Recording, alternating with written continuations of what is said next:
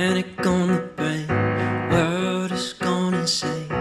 Things are starting to get. Hola, ¿qué tal? Mi nombre es Su Guzmán Y yo, David Mejía. y esto es Roy de Película.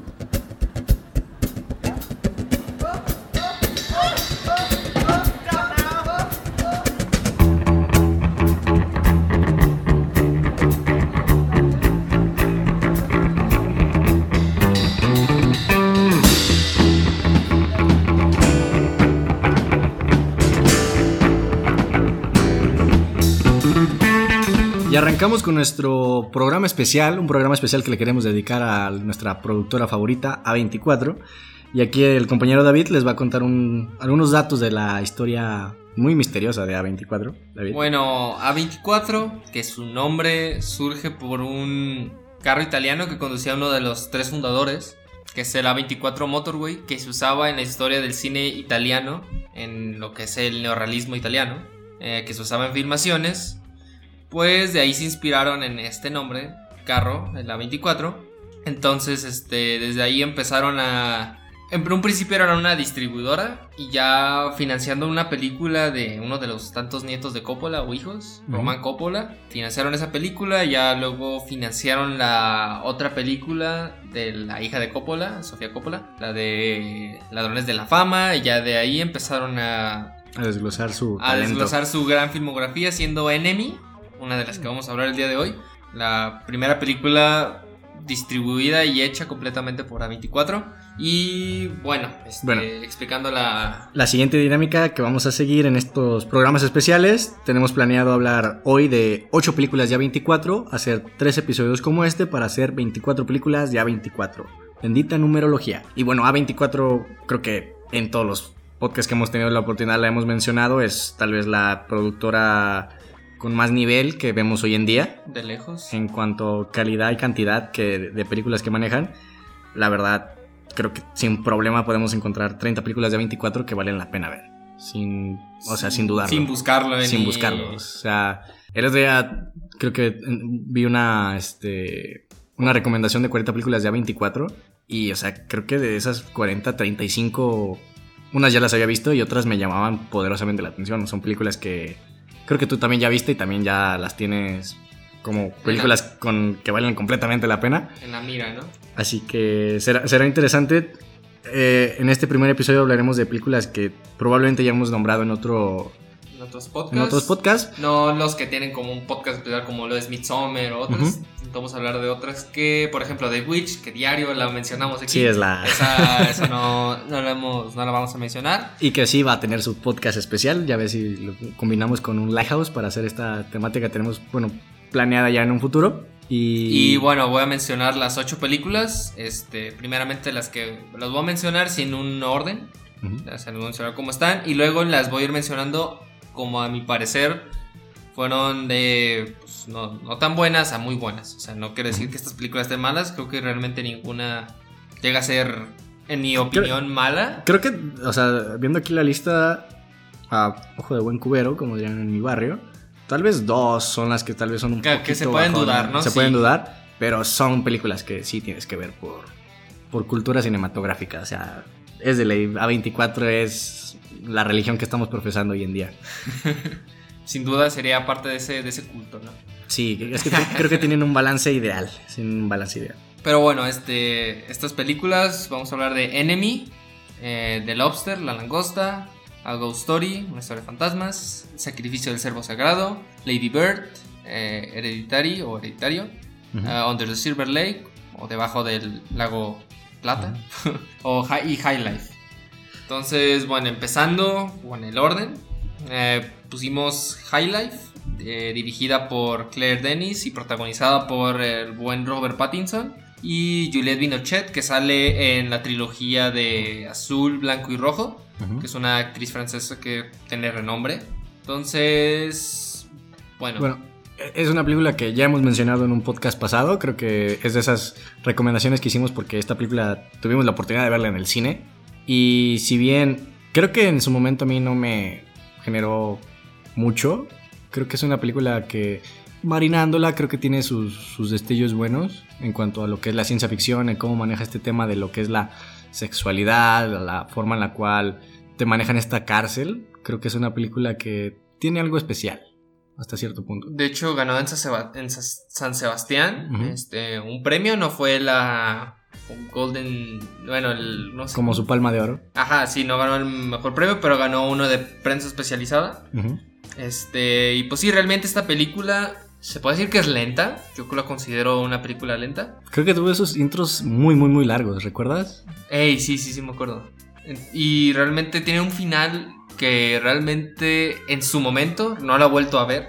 No, no lo entendía al 100%. Es- tiene un final como... que puede llegar a ser complicado de entender. poco confuso.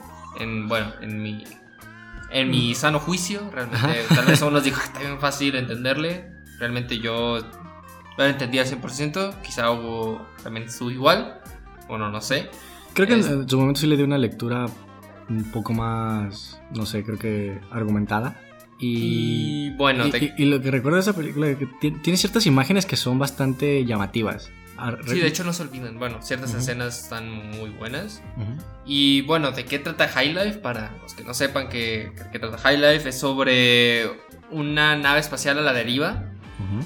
que lleva convictos este, con pena de muerte, que les dan opción de irse al espacio a hacer un experimento o pues morir. Entonces, este grupo de reclusos, pues bueno, van a, van a contar una historia no, no lineal sobre cómo se fueron llevando las cosas en, en la nave, ¿no?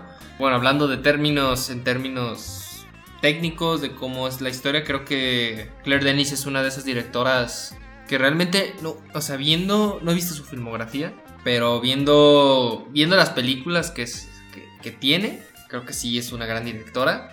Que hasta Scorsese la considera como una de esas directoras con cierto papel innovador. Nuevas. Ajá. Ajá, con que te ofrezca siempre, que te ofrece algo nuevo en cada, cada de sus películas. Eh, y pues bueno, creo que con eso puede llamar la atención. Aparte creo que tiene, aunque sea una película lenta, creo que tiene un buen guion, ¿no, ¿No te parece? Sí, de hecho tío, creo que maneja bastantes temáticas y la forma en la cual te va plasmando la química de estos personajes está bastante, bastante bien. Tiene escenas que, algún, que son bastante creativas en cuanto al guion y que son bastante creativas en cuanto a la producción y diseño de todo lo que es esta nave y cómo se graba la, la- la película. Y considero que la película creo que me gustaría dar, revisitarla porque no, no la tengo muy fresca, pero considero que tal vez una revisitada le puede dar un valor agregado. Tal Sí, vez creo que sí, tal vez perdimos dos, tres este, simbolismos, dos, tres este, subtextos. Y que sería interesante volverla a checar. Además, esta película creo que le dio ese ligero empujoncito de lo que puede hacer Robert Pattinson como actor. Tampoco no se me hace una actuación este, Sobresaliente. sobresaliente, pero se me hace que cumple con el papel. Se ve que puede hacer este, papeles que no tienen que ver con Twilight. Sí, de hecho ya desde, creo que Good Time, la de que hizo con los hermanos Adby, creo que ya es como un ejemplo de cómo, cómo se fue renovando Robert Pattinson. Aunque bueno, anteriormente a Good Time tenía películas muy independientes, que de hecho el actor dijo que quería hacer películas independientes para, no sé, volver a surgir otra vez y olvidar lo que hizo en Twilight. que será complicado. Eh, ahora, ahora se va a echar un peso bastante complejo con este tema de Batman. Sigo teniendo mis dudas. Sigo, Yo, yo no. Yo, sí, o sea, yo sigo viviendo con esa ilusión de que hubiera sido Jack Gilligan el elegido para ser Batman. Creo que realmente es- Bueno. es- es- no, no veo otro actor que quede más ideal en el papel de Batman que Jake Gilligan. O sea, sí, creo o que es sea, el sueño de los fans De de, todos. Jake Gyllenhaal. Bueno, no de todos, porque sí, ¿te, te imaginas que este sea un universo en el cual, no sé, el Joker o el villano realmente mate a Batman y realmente Batman se vuelva Jake Gyllenhaal y no sé, tengo esa ilusión. No me dejen sin ver a Jake Gyllenhaal vestido de Batman. yo creo que desgraciadamente no, no va a ocurrir eso. La maldita edad le va a ganar. Y este, bueno, yo también, pues, de Robert Pattinson, si lo escogió Nolan es por algo, para ser su protagonista, entonces yo tengo fe ciega. ¿Hola? Ah, si Nolan en Tenet, Ah, ya, ya, ya. ya. Robert Pattinson es el protagonista. Oye, no sabía que era el protagonista. Sí, es el protagonista. Entonces, Igual yo le tengo fe ciega por ese hecho. Y bueno, pues High Life también considero que tiene personajes peculiares que pues, con el guion lo complementan bien. Y pues un mensaje que, bueno, no lo tuve al 100%, como no sé, lo disfruté quizás a la mitad. Quizás ustedes sí. Es una película que tiene su análisis, que la recomendaría por ver escenas que realmente rara vez se olvidan, aunque ya ya No, y hace tiempo que... escenas crudas. Yo recuerdo mucho la, una cámara sexual, por darle un nombre. Sí, Creo esa es la que yo nunca, nunca se me olvida. Es la que más se me grabó. Hay una escena bastante cruda, creo que no quiero dar un spoiler de a qué se refiere. Pero sí, me gusta mucho la crudeza con la que maneja A24 sus películas, si te fijas. Tienen esta forma en la cual te meten la crudeza sin la necesidad de, generarte morbo, ¿me entiendes? O sea, es es lo que hablábamos en el podcast pasado, de darle este balance, este condimento como eso, un condimento, un suplemento, a no po- ponértelo como el tema principal. Sí, de hecho en lo- yo vi el tráiler. Rara vez veo trailers, en su momento sí vi tráiler y realmente no te muestra así, no, no esperarías eso. de como dices del morbo, ¿no? Y bueno, este, véanla, es una película lenta, tiene su análisis y y si le quieren dar una checada, véanla, creo que no está en ninguna plataforma.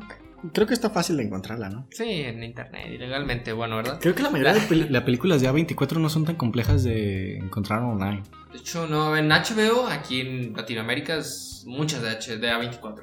Bueno, las van quitando y lo que quieras, pero siempre aparecen ahí en. HBO. Entonces, recomendando esa plataforma que, de cierta manera, solo porque Game of Thrones la contrataron y yo la considero que está muy completa. Pero bueno, dejando el, el spam, pasamos con la otra película, que es Under the Silver Lake. Yo la disfruté mucho en su tiempo en el cine. ¿eh? Sí, esta también la vimos en el cine, dirigida por David Robert Mitchell, el que dirigió It Follows, protagonizada por Andrew Garfield, bueno, Spider-Man, ah, El mal Spider-Man. Riley, Riley Q, que tal vez no la tengas tan fresca, pero sale en la cabaña siniestra, la que está en la, en la nieve, también Sí. sale en Belleza Oye, esa película no hablamos, ¿verdad? Que, no, Creo que creo que sí, pero no es de 24. No, no, no, no, no, sí, pues, pero no. Bueno, tal vez en un podcast después podemos. Creo que vale la pena resaltarla. No, sí, sí hablamos. ¿Sí hablamos de ella? Sí, sí me acuerdo, sí, sí hablamos de ella. Bueno, Este, bueno, también sale en American Honey. Bueno, es una actriz que particularmente la considero como una es de esas actrices independientes que realmente su- está fácil en seis películas de 24. eso es. Yo creo que es mucho currículum hoy en día, ¿eh? Sí, realmente creo que viéndola sí lo hace muy bien en lo que en sus papeles. Pero bueno, este también fue nominada a la Palma de Oro esta película. Por extraño que parezca, el Metascore y todo. sigo sin entender el por qué ni en crítica ni en audiencia le fue tan bien. Creo que tú y yo fuimos como con bajas expectativas, no, no sé. Bueno, creo yo que- no tantas, pero Bueno, que- a mí lo que me compró era que era de A24 y no sé, siento que Andrew Garfield tampoco no es de mis actores favoritos, pero creo que no le, no le tengo mal prejuicio. Entonces me interesó ver la, la película y la verdad me parece una película que está muy, muy, muy completa. Creo que a lo que va, a lo que te quiere decir y de la forma que te lo dice, lo hace muy, muy, muy bien. Este, bueno, ¿de qué va esta película? O sea, trata sobre un joven que, real- que cortó recientemente con su pareja y pues realmente está holgazaneando. Ujú. Y pues ve un día una chica pues, guapa en su zona de departamentos y al día siguiente desaparece, ¿no? Entonces trata de hacer una búsqueda algo irreverente y graciosa sobre lo que es el mundo de Los Ángeles con ciertos toques oscuros y con... Sí, te- te- Sí. tiene referencias increíbles. Yo recuerdo. había una referencia a James Dean, había Hitchcock. Hitchcock, o sea, tenía varias referencias que creo que en su momento nos, nos llamaron bastante la atención. Creo que lo que más le juega a favor a la película es que sea una comedia. Sí, que no se toma en serio Sí, en ciertas no se toma- cosas y en las escenas que realmente tienen como un toque más oscuro, creo que lo hacen bien. O sea, es una comedia que es una sátira por completo, pero cómo se va transformando este drama y cómo te da te manda cierto mensaje conspiranoico, algo sí que puede ser exagerado, pero hasta cierto punto puede tener sentido. Me llama mucho mucho la atención y recuerdo que ha- había escenas pues, no sé, bastante divertidas. Demasiadas. de- y luego escenas muy crudas. Sí, es, es que tienen Es un balance. tiene un balance muy muy muy bueno. Creo que si hubiéramos hecho un top de mejores comedias de- del año pasado, está, hubiera estado en, Bueno, en los primeros puestos. ¿no? No, sí. Antepasado. Es que es del 2018, pero salió como hasta abril. Bueno, la vimos el año pasado, ¿no? Sí, sí, sí. Bueno, Casi un año. Bueno, de hecho, un año. sí es que aquí ya tarden estas películas. Pero sí, creo que hubiera encabezado los, los primeros puestos. Creo que hubiera estado a. No creo que esté bueno a nivel de, no sé, Jojo Rabbit o Érase una vez en Hollywood. pero es una película muy, muy, muy disfrutable. Y de hecho, bueno, yo no la consideré por ser del 2018, Ujú. 2019, pero sí realmente es una película que disfrutamos en su momento y que cuenta con una pues, buena dirección, Ujú. complementa bien buenas cosas, es una película entretenida. Que bueno, o sea, por ser una sátira, esas cosas tienen consistencia en el guion, pero. Sí, pues, como todo. Pero como es lo mismo, la- el- por la licencia de la sátira, ¿no? Sí, y bueno, tiene ciertas escenas con una buena banda sonora, tiene unos personajes. Bueno, el personaje principal prácticamente llama la atención, es un personaje Sí, que realmente. este, Re- ¿Recuerdas que había una referencia a Spider-Man?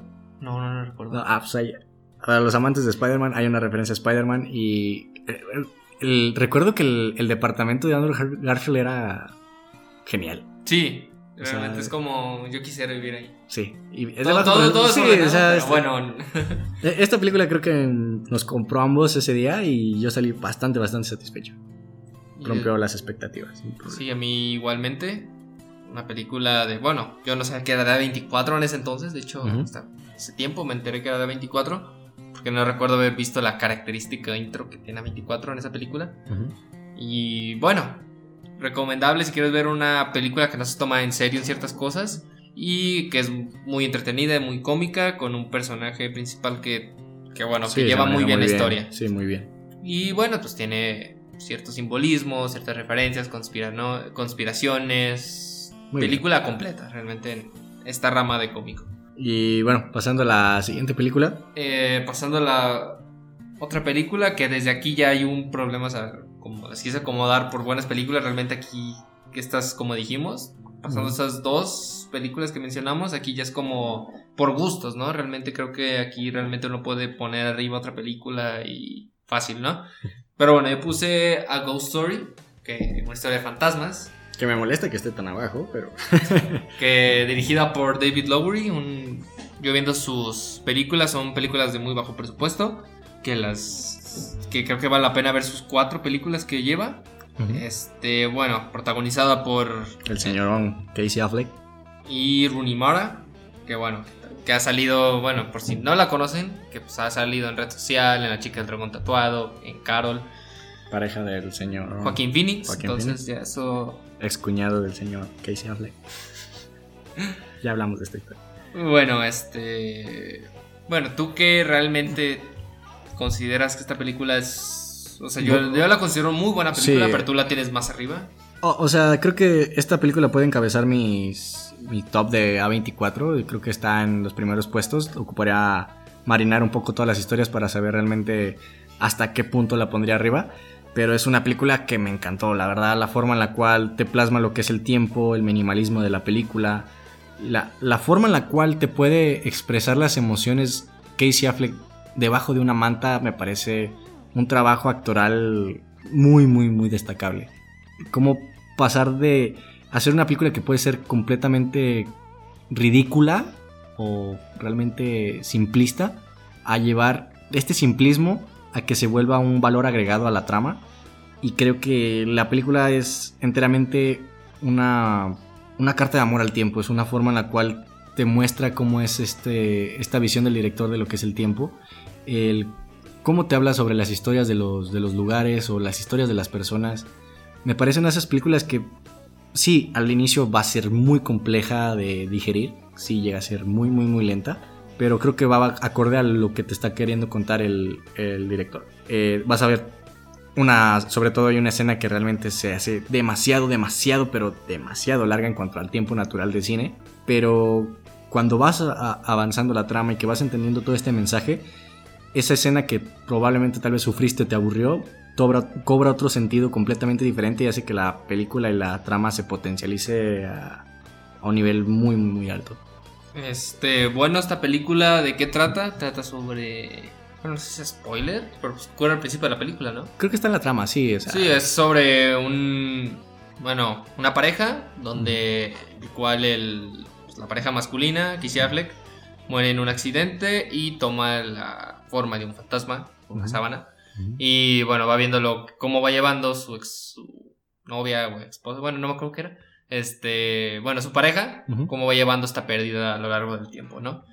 Y yo particularmente, sí, como dices, una película que en un principio se siente pesada, algo lenta, pero como, como es el tono de la película, se va, va teniendo más sentido. Este, vas entendiendo el por qué el director te plantea esta escena, por qué el tiempo se maneja de, de tal forma. Eh, que yo considero que esta película tiene una fotografía hermosa, Los momentos de la película también. con un aspecto, un, ¿cómo se dice? Un el aspect 4:3. ratio, bueno, con un aspecto más Cuadrado. cuadrado. Sí, es el Sí. 4-3, ¿no? Sí, 4-3. Y lo hace como. Pues, lo hace perfecto para lo que quiere. Hay varias películas de A24 con el 4-3, ¿no? Creo que sí. Lighthouse.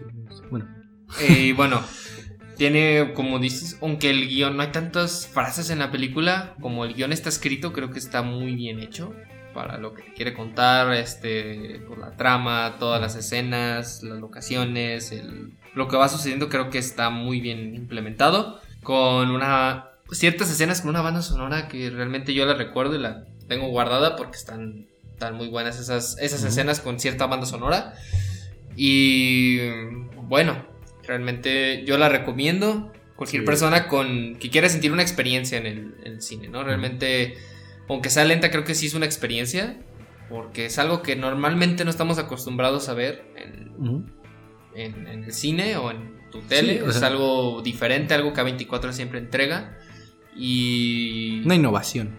Bueno, no sé si otra o película sea, de los 50 los hayan hecho esto. No, pero- o sea, sí me entiendo, pero ah, sí, me gusta que A24 sea es muy diferente en cuanto a a lo que muestran. las temáticas, o sea, la, la forma que te lo muestra. Creo que sí, creo, creo que la- en la concepción del guion y de cómo se fue haciendo esta película, sí fue difícil encontrar a este un actor que quisiera darle vida a este personaje del fantasma, porque sabes que si no le das este el valor necesario y la calidad que amerita la película, realmente el, el actor que quede en, en ese papel, pues va a quedar bastardeado para un, un público que si no entregas un trabajo decente, vas a ser el, el actor de la, sama- la de la sábana blanca, ¿entiendes? un- sí, o sea, una persona que realmente no va a tener Sí. el reconocimiento que uno esperaría al momento de ser una película que se muestre tu cara, ¿no?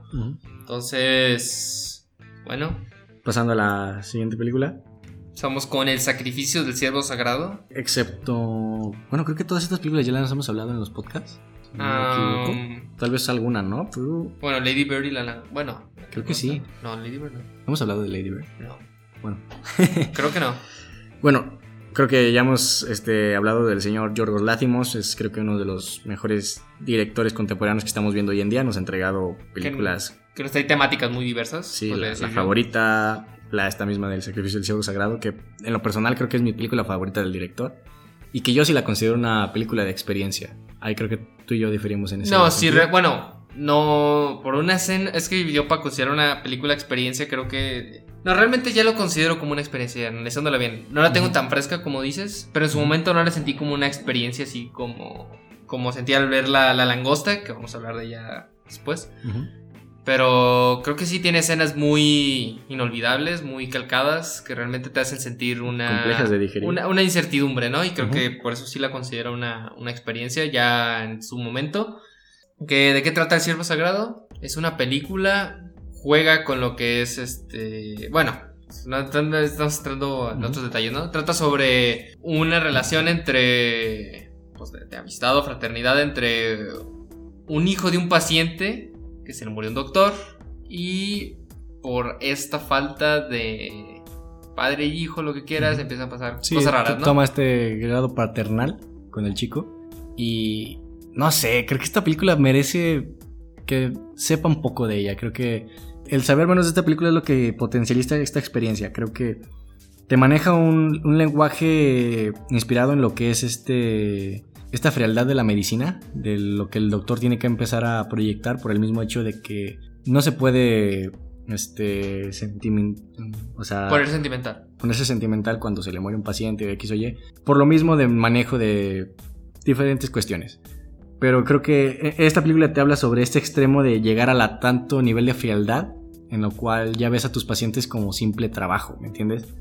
Creo que la- el inicio de la película, el primer acto y parte del segundo es algo complicado de digerir, creo que sí es algo lento y que llega a parecer hasta que los actores tienen cara de, de roca, porque no manejan mucho este tipo de expresiones. Los cinco actores principales de la película creo que hacen un trabajo extraordinario. Que, o sea, destacable en cada uno de los El reparto pues está por Colin Farrell, que, que hace un gran papel. que, bueno, Colin Farrell, no sé, se sale en Animales Fantásticos, en Siete Psicópatas, en Nuevo. Mundo, bueno, sale en muchas películas. Este, Nicole Kidman, que bueno, es Nicole ¿Quién no Kidman. este, sale lo que es el que sale en Dunkirk. Se llama Eh, Barry Keoghan. Que creo que hace un- yo creo que es el mejor papel que le he visto a ese hombre. Sí, sí, Es realmente. un papel impresionante. Y bueno, Los dos chicos. pues, también la- los hijos, que realmente no tienen tanto papel cinematográfico, pero bueno, este, lo hacen muy bien, ¿no? Eh, algo que destaco de esta película es que fue nominada a la Palma de Oro y ganó mejor guion en Cannes. Y bueno, algo que se me hace curioso es que esta película no tiene banda sonora.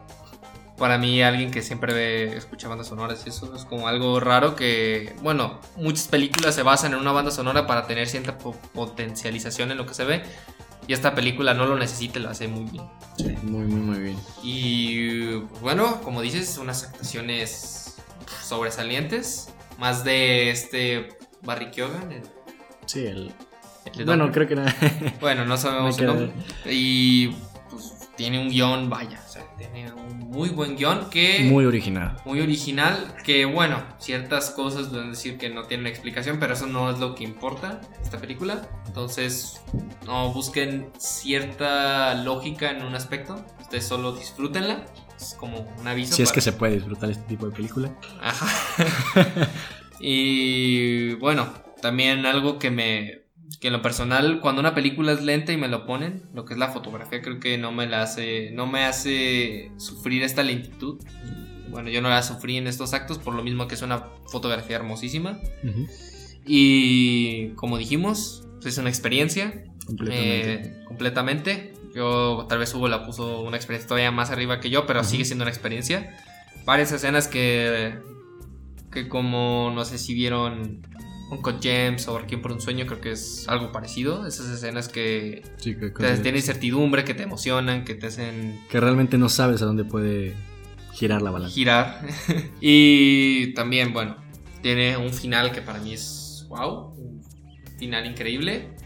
Y pues bueno, los personajes que se van apareciendo en la trama pues, lo hacen lo hacen más llevadero, ¿no? Principalmente lo que es este Este chico. este chico, ¿no? Como última cosa, tiene un gran póster, ¿eh? Ay, sí, cierto. El póster ¿eh? está increíble. Bueno, pasando a la siguiente película. Voy a pasar con una película de mi director favorito, que es Denis, Denis Villeneuve. Y bueno, Enemy, uh, una película con, la- con las actuaciones de Jake Gyllenhaal, siendo, bueno, una persona dos veces. Bueno, X. Una Es- persona haciendo dos personajes. Ajá, sí, eso. Eh, también sale Melanie Logan, que es la de Bastardo sin Gloria. La, está Shoshana. Soy Shan. Uf. Soy Shan. si eso no te llamó la atención de la película, no, no sé. Sí, y bueno, esta película trata sobre, bueno, basada en el libro El hombre duplicado de José Salamaro, que ganó eh, creo que un Nobel del- de literatura. No sé si por el libro, pero ganó este autor un Nobel de literatura. Que trata sobre una persona que, que en una película ve a una persona igual a él, a él y pues bueno, empiezan a surgir dudas y todo el rollo. Y bueno, pues esta película podría decir que está muy bien dirigida, realmente. Creo que... Sí, creo que es indudable. O sea, el señor Villano, mejor director de la década pasada. Sin duda sin, alguna. sin duda, ¿no? Y tiene un guion que realmente lo considero que está muy, muy bien hecho. De hecho, ah, creo que a mí me gustó mucho más la película que a ti. Creo que ambos nos, nos Bueno, compró, o sea, pero con- yo sí lo llevé a otro nivel. A, a mí personalmente me, me encantó esta exploración de la masculinidad que hace la película. La actuación de, de Jake Gyllenhaal me parece que está correcta, tampoco se me hace extraordinaria. Ajá, sí. Pero me gusta mucho cómo este caos que te plantea la película, como este argumento, si bien te está presentando como cosas desordenadas, no sé por qué, no me pregunten, pero empecé a tener como cierta lógica en mi mente, entonces no me considero ese caos. Además, las escenas en las cuales Jay Gyllenhaal está en la universidad haciendo una explicación sobre esto que es el caos y cómo es este orden no visible, también me, me encantó. Además, creo que tiene escenas que pueden malvender la película, ¿me entiendes? ¿Cómo cuáles? Como la de los sueños. La pinche. Ah, ya, ya te entendí para no hacer spoiler, ¿no? Este. Bueno, creo que en el, en el mismo póster se puede. Este, ah, bueno, soy la araña, Apreciar. pero. hay, hay- alguna, una cosa gigante. Sí, una cosa. y gigante. creo que si vas con cierta esperanza de ver algo tipo, no sé, Aliens versus Cowboys o cosas así exageradamente de acción, sí te vas a decepcionar. Y creo que probablemente muchas veces te pueden vender este tipo de películas como algo así. Y por eso a veces no son tan bien recibidas. Pero sí creo que Enemy es de mis películas favoritas de Villanuel y de mis películas favoritas de A24 sin problema. Yo, ¿cómo se dice? Realmente sí, o sea, no, no la demerito esta película. Obviamente entra como en mi top 5 de, de películas de, de pero no, no le quita el hecho de que es un película. Realmente creo que, como dices, este, lo que es el caos, bueno, tal vez a ti te hizo fácil, pero como es esta edición que te van planteando en esta película, creo que es perfecta para lo que pues, Sí, representa el caos, cómo te puede llegar a confundir, te hace surgir dudas, y eso es lo que me encanta de esta película, que realmente no, no, no tienes claro a veces lo que ves en un principio, tal vez ya después ya tengas la idea, pero hay ciertos factores que realmente dudo mucho que a la primera vez que ves esta película lo, lo tengas, o sea que... Creo que todas estas películas que estamos nombrando de A24 y creo que la gran mayoría de A24 merecen una segunda vista como mínimo, porque si los autores que maneja A24 para dirigir sus películas, para crear sus guiones, para hacer estas historias, están muy bien escogidos, están muy bien tratados y creo que esta calidad que te presenta A24 está para, para desglosarla por completo. Y pues bueno, este, concluyendo con Enemy es una película que realmente te va a confundir, te va a hacer dudar, te va... En un principio tal vez no la entiendas y tal vez por eso la gente diga que es mala o Ujú. algo por el estilo. Como dice Hugo, a veces te la quieren vender como otra cosa, que no la habéis visto de esa manera, pero viéndolo con el título y lo Sí, que es que muchas sí se puede malinterpretar. Y bueno, es de mi director favorito con mi actor favorito. Es una película Un buen que, combo. que yo disfruté, me confundió y me hizo sentir. Que tiene un final, vaya, que a mí me, me encantó. Y bueno, un final que no te esperas Sí, no. ni, ni, ni- ni en ningún lado te vas a esperar este final. Entonces, yo la, yo la recomiendo. Aparte, ganó en Sitges un premio. Entonces, tiene cierto, cierto nivel para estar en un festival. Desgraciadamente no está en ninguna plataforma. Pero No es difícil de conseguir. Mm, bueno, el Blu-ray sí. Bueno, sí, en- Pero el. En Steelbook más. En internet no, ¿verdad? Pero bueno, Bueno, pasando a la siguiente película, que es la, la langosta. La langosta del ya mencionado Yorgos Láthimos. Que no sé si ponerla arriba de la favorita. Están ahí poniéndose golpes. Entre esas dos. Pero a mí la langosta me, me encantó. Es una película Muy original. muy, muy, muy original. Nunca había pensado un guion así. Tan raro. Está, algo pero- fantasioso, está, pero es una crítica bastante marcada a lo que son estas relaciones de hoy en día. Y bueno, ¿de qué trata la langosta? Trata sobre un mundo distópico en el cual si no llegas a tener pareja en ¿qué? 30 días o algo así. Bueno, 30 días te convierten en un animal, ¿no? Entonces, este... Que te meten como a rehabilitación por ver, por ser soltero, ¿no? Ey, y luego ya te... Si no hay solución, te ponen el... Se escucha como que no tiene sentido, pero ya la trama se maneja mejor. Sí. Tiene actuaciones de Colin Farrell otra vez. Otra vez. Tiene a Rachel Weisz, de La Momia, la favorita. También tiene a Olivia Colman. que bueno, ganó el Oscar en la favorita y sale en The Crown. Entonces, bueno, esta película tiene cierto renombre por el hecho de que fue, tuvo una nominación en Oscar por guion. También tuvo un- una nominación en Globos de Oro a Colin Farrell. Y en Cannes ganó premio del jurado. Entonces, es una película Creo que A24 es una consentida de, ah, de Cannes, ¿no? en sí en varias películas. Y sí, realmente lo tienen merecido. Sí. La, la película me acuerdo que tiene unas escenas que son originales, perturbadoras, interesantes. Es una, es una película... Que yo creo que lo considero una experiencia verla. Yo me, yo me guío más en que la... Bueno, es que a mí me gustó mucho más el siervo de... del- Sacrificio del Siervo Sagrado. El sacrificio del ciervo sagrado. Y creo que estoy así como en esa dualidad. Creo que el sacrificio sí es una experiencia y creo que La Langosta sí es una muy buena película, pero no llega al grado de ser una experiencia. A mí por el hecho de que es algo tan original que nunca estamos acostumbrados a ver, como, bueno, como es el Ciervo Sagrado, pero estás a otro nivel, o sea, es como algo que, que no te esperas, Como como el... Los Juegos del Hambre de la Soltería. ¿no? Ajá, ¿no? Entonces es como, yo la considero una experiencia por cosas que dices, ¿qué pedo con esto? ¿Qué pedo con esto? Luego ocurren giros en la trama y es como, te mantiene al borde y saber qué pasa, ¿no? Por eso yo la considero una experiencia. Pero bueno, este, usted la podrán juzgar si no la han visto. Creo que ya no está en Netflix, estaba en Netflix. ¿Sí? Ah. Y también, también tiene muy buen póster, ¿eh? Bien, creo que tienen buenos póster este Jordan Lantimos. ¿no? Sí, ese También la favorita creo que también está muy bien. Como minimalistas, ¿no? Ajá. Y bueno, realmente está muy bien dirigida, unas actuaciones geniales, el guion más original que haya visto en cierto tiempo y son personajes únicos, ¿no? Único. Realmente Creo que sí les queda ese adjetivo. como es un futuro distópico que creo que nunca llegaremos a experimentar aquí. Y que, y que será interesante en el hecho de que, bueno, ya también lo habíamos hablado en podcast pasados, pero Yorgos Látimos ahora le pertenece también a Disney, lo cual me hace... Ay, sí es cierto. Sí, Ya para la plataforma de Disney Plus, no sé si vayan a hacer alguna película original para Plus o alguna serie, pero no sé, tengo miedo y curiosidad a la vez. O sea, ¿qué puedes hacer? ¿Qué puede hacer un director con un presupuesto que te puede proporcionar Disney? ¿Y qué puede hacer Disney con un director de esta capacidad? ¿Entiendes? A Ah, veces no sé si uno sea potencializador de otro o sea el que arruine Sí, eso se ha visto muchas veces. muchas, muchas veces. Y luego, te- bueno, tú sabes que también hay directores que, bueno, creo que con la favorita tuvo un presupuesto alto, pero cuando les privas de ciertas Libertades. libertades es cuando potencializan su talento y te entregan trabajos mejor. Creo que un ejemplo puede ser, no sé, Night Shyamalan, que cuando le das un presupuesto mediano te hace una basura, como no sé, puede ser Avatar. Y cuando, y cuando le das presupuestos un poco más justos te da películas interesantes como puede ser The Visit o algunas otras. Así que Esperemos, esperemos que, sea, sea algo bueno.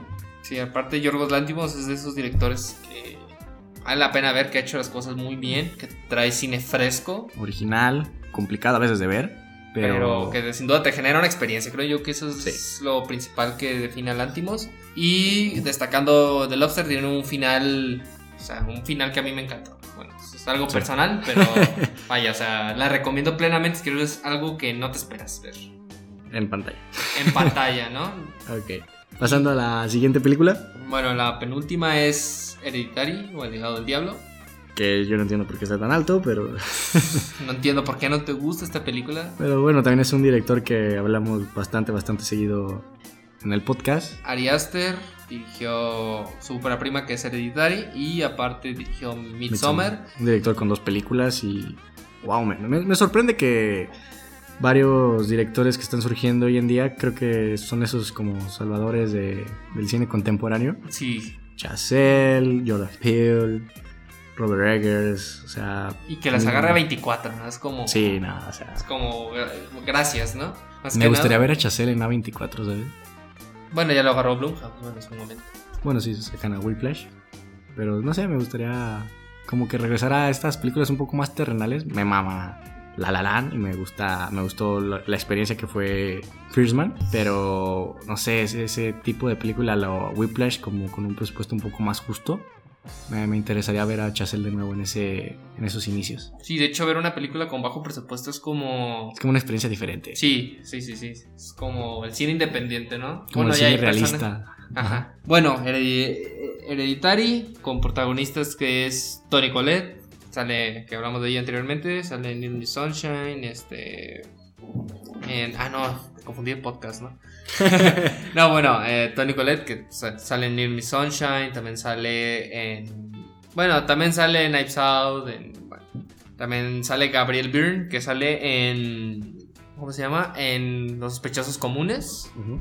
Y pues bueno, sale Millie Shapiro, que es una. Creo que es su único papel que ha hecho y que lo hace perfecto. Pues, ¿De qué trata Hereditary? Trata sobre tras la muerte de la abuela, de esta familia, empezaron a ocurrir cosas raras, ¿no? Entonces, este. Aunque no esperen nada de cosas como el conjuro o algo así, que creo que esta película ya ha sido muy mencionada por ello. Solo quiero preguntarte por qué no te gusta tanto Hereditary. Bueno, creo que, o sea, también la forma en la que vendieron a la película creo que le pudo haber afectado. Se le vendió como una película de horror más allá de lo que es El Exorcista. También pienso que está algo sobrevalorada El Exorcista hoy en día. Creo que en su momento cuando la vi sí esperaba algo terrorífico porque era lo que supuestamente era la película. Creo que como película de horror sí está varios peldaños arriba de lo que es este promedio general, sobre todo hoy en día. Pero realmente no me parece una película destacable a lo que puede llegar a ser Midsommar. Creo que si bien son películas que se parecen mucho, creo que una te cumple el objetivo y otra no te cumple el objetivo. Algo que sí le puedo dar como viste bueno y que ya le hemos mencionado en, en anteriores podcasts de este director es la forma tan natural que te puede hacer estas convivencias y reacciones humanas de sus personajes. Creo que hay ejemplos perfectos como lo puede ser en Midsommar, como lo puede ser en Hereditary. La forma como tan objetiva y tan, tan realista que te puede plantear estas situaciones, creo que es un, visto bueno del, del director. Que ya va definiendo su estilo para tener dos películas, ¿no? Sí, que tiene ya, se, se nota un estilo algo ya marcado. Me gusta esta forma en la que utiliza esos murales para resumir sus películas al inicio. Y cómo toma estas historias con diferentes easter eggs a lo largo de la trama Sí. y que realmente son películas que estas, creo que sí vale la pena ver tres, cuatro, cinco veces porque sí se ve que son películas con un trabajo titánico anterior para hacer los guiones y para poder filmar este tipo de películas. Y de hecho te recomiendo lo que recomendaste. Vuelve a ver. A ver si ahora No sí. sé, creo que me costaría bastante trabajo y... O sea, creo que tarde o temprano lo voy a terminar haciendo, pero... No sé, en su momento no me causó... Lo, lo esperado, ¿no? Pero bueno, yo realmente. te, te- te tengo un dato sobre esta película.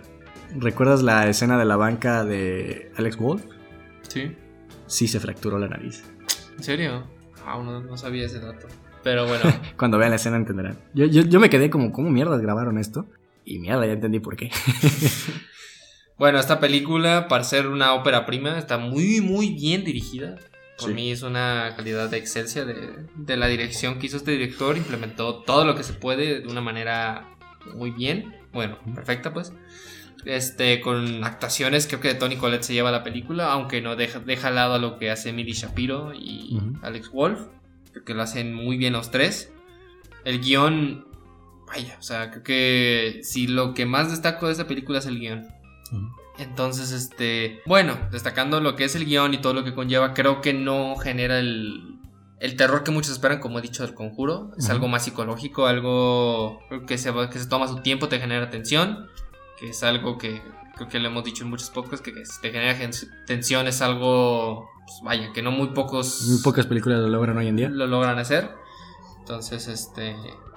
Es honorífica de Witcher, ¿no? Ya, mucho, mucho spam de Witcher, Sí, ¿no? Pero sí, Witch. Ok. tiene una fotografía que vaya, o sea, creo que también en Midsommar se vio que es una fotografía muy buena, aquí también se ve, aunque no tiene como esos esas tomas tan hermosas como lo es Midsommar, creo que aquí es una fotografía muy sutil que lo hace perfectamente y con una banda sonora que como he dicho te genera tensión en escenas claves, la la escena final creo que implementa todo lo mencionado de una manera wow, o sea, a otro nivel. Este, y pues bueno, yo no sé si considerarla una experiencia, creo que por la tensión que te genera y, y ciertas escenas sí te pueden generar una, una experiencia. No es como toda una película por generar una experiencia, todo el rato estar tenso, porque creo yo que, que sí, o sea, estar todo el rato tenso es como, vaya, o sea, llega a estar muy, Cansado. muy cansado. Entonces, bueno, Hereditary, yo la recomiendo plenamente si quieren ver esta ola de terror nuevo, bueno, horror terror nuevo que se ha ido experimentando en esta última década, que con grandes intérpretes, como hemos dicho, Jordan Peele, Robert Eggers. Entonces, está Eh, disponible en Amazon Prime y creo que en HBO. Entonces, tienen de dónde verla. Y bueno, también no piensen que todo va a ser, como he dicho y repito, jumpscares o, o algo parecido. No los ¿Qué? tiene. Y se toma su tiempo, ¿no? Esta película. Sí, toma mucho tiempo.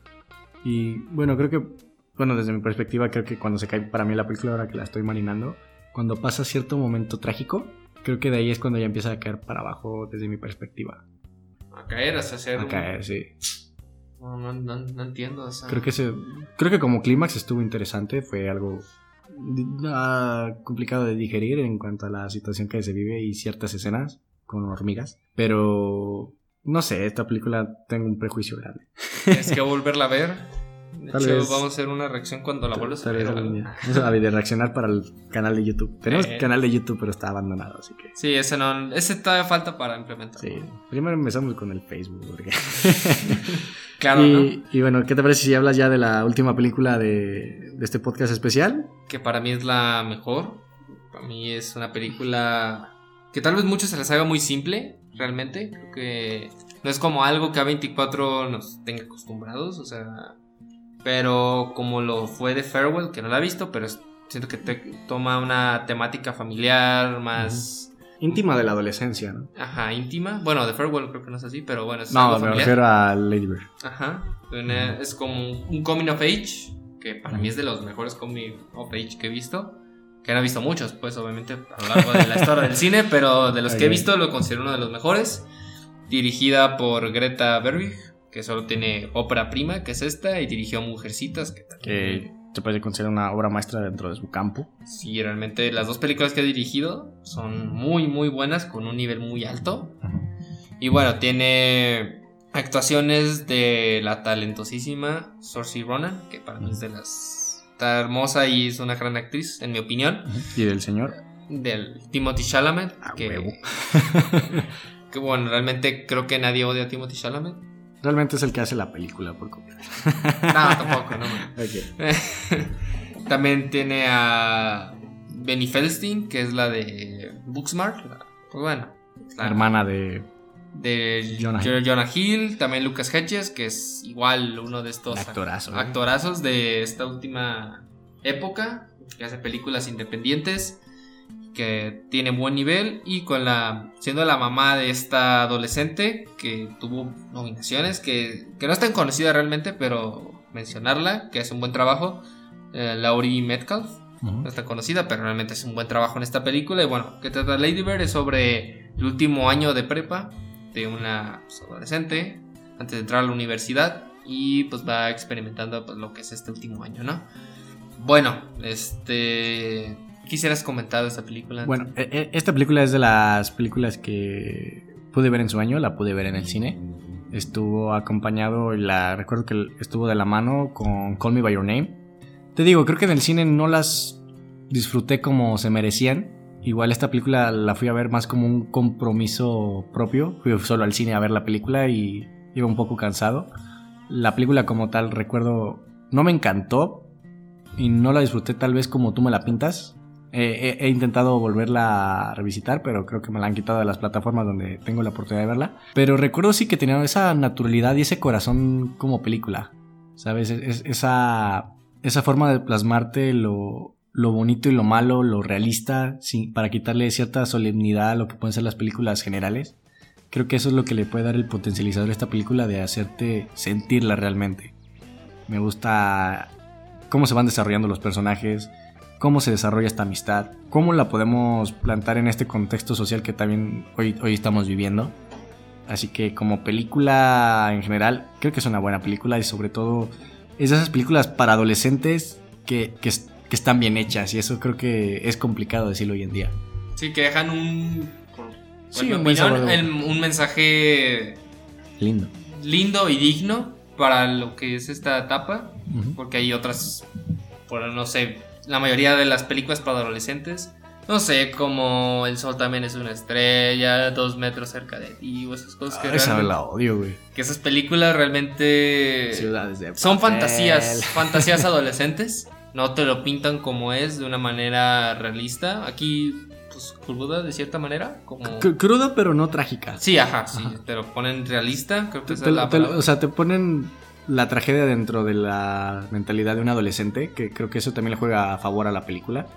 Porque si bien para cierta edad y para cierta madurez lo que vive la, la chica tampoco no es como que digas, ah, no, no está sufriendo a niveles de lo que puede ser una tragedia real.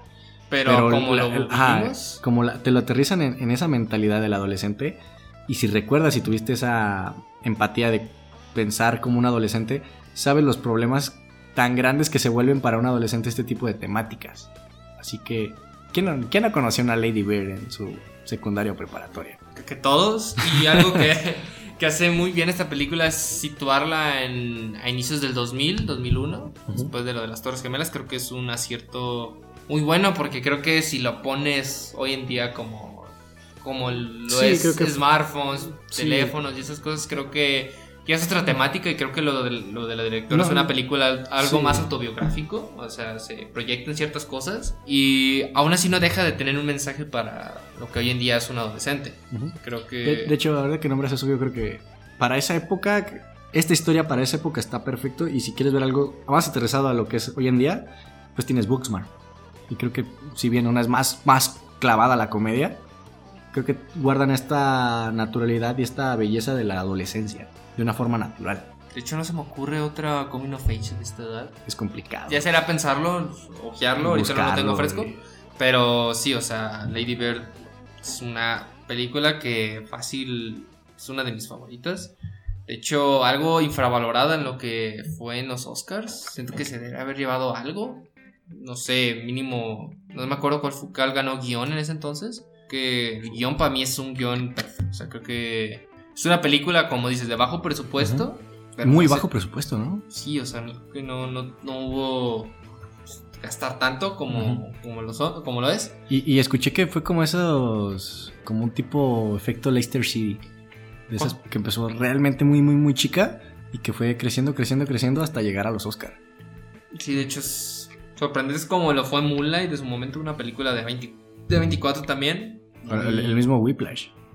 Sí, Whiplash también. O sea, creo que el cine independiente, como lo ha llevado a 24, es una bendición para algunos. Y que son bonitas esas historias, ¿no? Como empezar con películas realmente pequeñas y que tal vez son, son este un volado en cuanto a taquilla que muy probablemente apenas recuperen lo que se invirtió.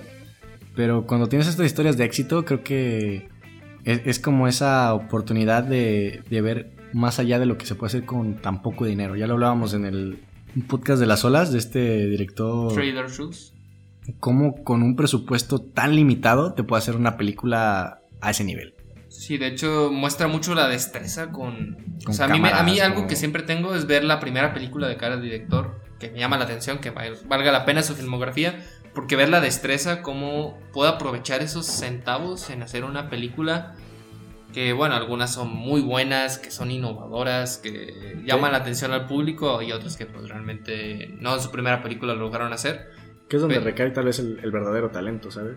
Sí, y aquí se ve, o sea, creo que Greta podría ser fácil una la próxima directora ganadora del Oscar, sin problemas. Probablemente creo que esa vez es la primera. No, la primera ya, ya hubo una. Bueno, de esta generación. Entonces, este. Bueno, Lady Bird para mí deja un mensaje muy bueno, con unas actuaciones espléndidas, un guion muy bueno, una dirección para hacer una ópera prima muy buena. Este. Que realmente, si tienes. Si eres adolescente, creo que te va a encantar. Aunque no seas adolescente, obviamente, creo que es una película muy Creo- completa que deja un mensaje que realmente cualquiera experimentó en su adolescencia. Este, aunque no seas gringo, no seas de esa zona que, te plantea la película, creo que uno se siente identificado en, en ciertas cosas que la te gran plantea. ciudad y todo esto. Sí, esos ciertos detalles de tu donde creciste, como a Sí, veces nos influye. podemos sentir avergonzados por ciertas cosas, lo, las metas que tú quieres y que realmente a veces no se puede, o Es, sea, eh, es un retrato muy honesto de lo que es la adolescencia. entonces yo la recomiendo plenamente, es mi favorita de todas las mencionadas. Este, no sé si tú quieres comentar cuál es tu favorita de todas estas ocho. De estas ocho, yo creo que A Ghost Story sí se lleva el, el puesto. Creo que entre Oye, Ghost Story puse- y Enemy es, está, Sí, sí. está mi podio. Igual. Ah, me gusta mucho 24. Sí, realmente vamos a seguir con estos especiales. Estas películas creo que fueron las más, bueno, de las más conocidas. Obviamente ignoramos lo que son The Lighthouse, Uncut Gems, que son muy recientes, que quizá ma- ameriten un podcast más propio de cada película. Y pues trataremos de hablar de películas que no son tan conocidas del mundo de Sí. A24, ¿no? Que Igual, creo que tú has visto unas películas de A24 que yo no he visto y viceversa. Creo que podríamos darnos ese visto bueno de ciertas películas para poder también. Lo que buscamos con este podcast es que ambos hayamos visto la película para que fluya un poco más el diálogo y que no queden como las recomendaciones de, lo- de los inicios de todos nuestros podcasts. Pero bueno, esperemos que ya el siguiente hablemos de, de películas que tal vez no hemos mencionado en el podcast y así enriquecer nuestra filmografía del podcast. no lo pudiste haber dicho mejor. Entonces, este, concluimos este especial de 24. Ujú. Este, Nuestras redes sociales que son Rueda de Película Oficial. Instagram, en Instagram, igualmente en Facebook, que es rollo de película. que rollo de película. Que bueno, ya int- intentaremos implementar algo, no tenemos muy bien qué hacer con el Facebook, pero bueno, ahí está por si. Igual estaba pensando en que tal vez podríamos agarrar a alguien de la audiencia para que empiece a, no sé, a publicar algo, No sé. que pues tenga su contenido. Ya veremos ahí en Instagram qué podemos hacer para reclutar gente. Y bueno, o sea, sí. sería todo. Sí. Este, sin más que decir. Bye bye. Bye.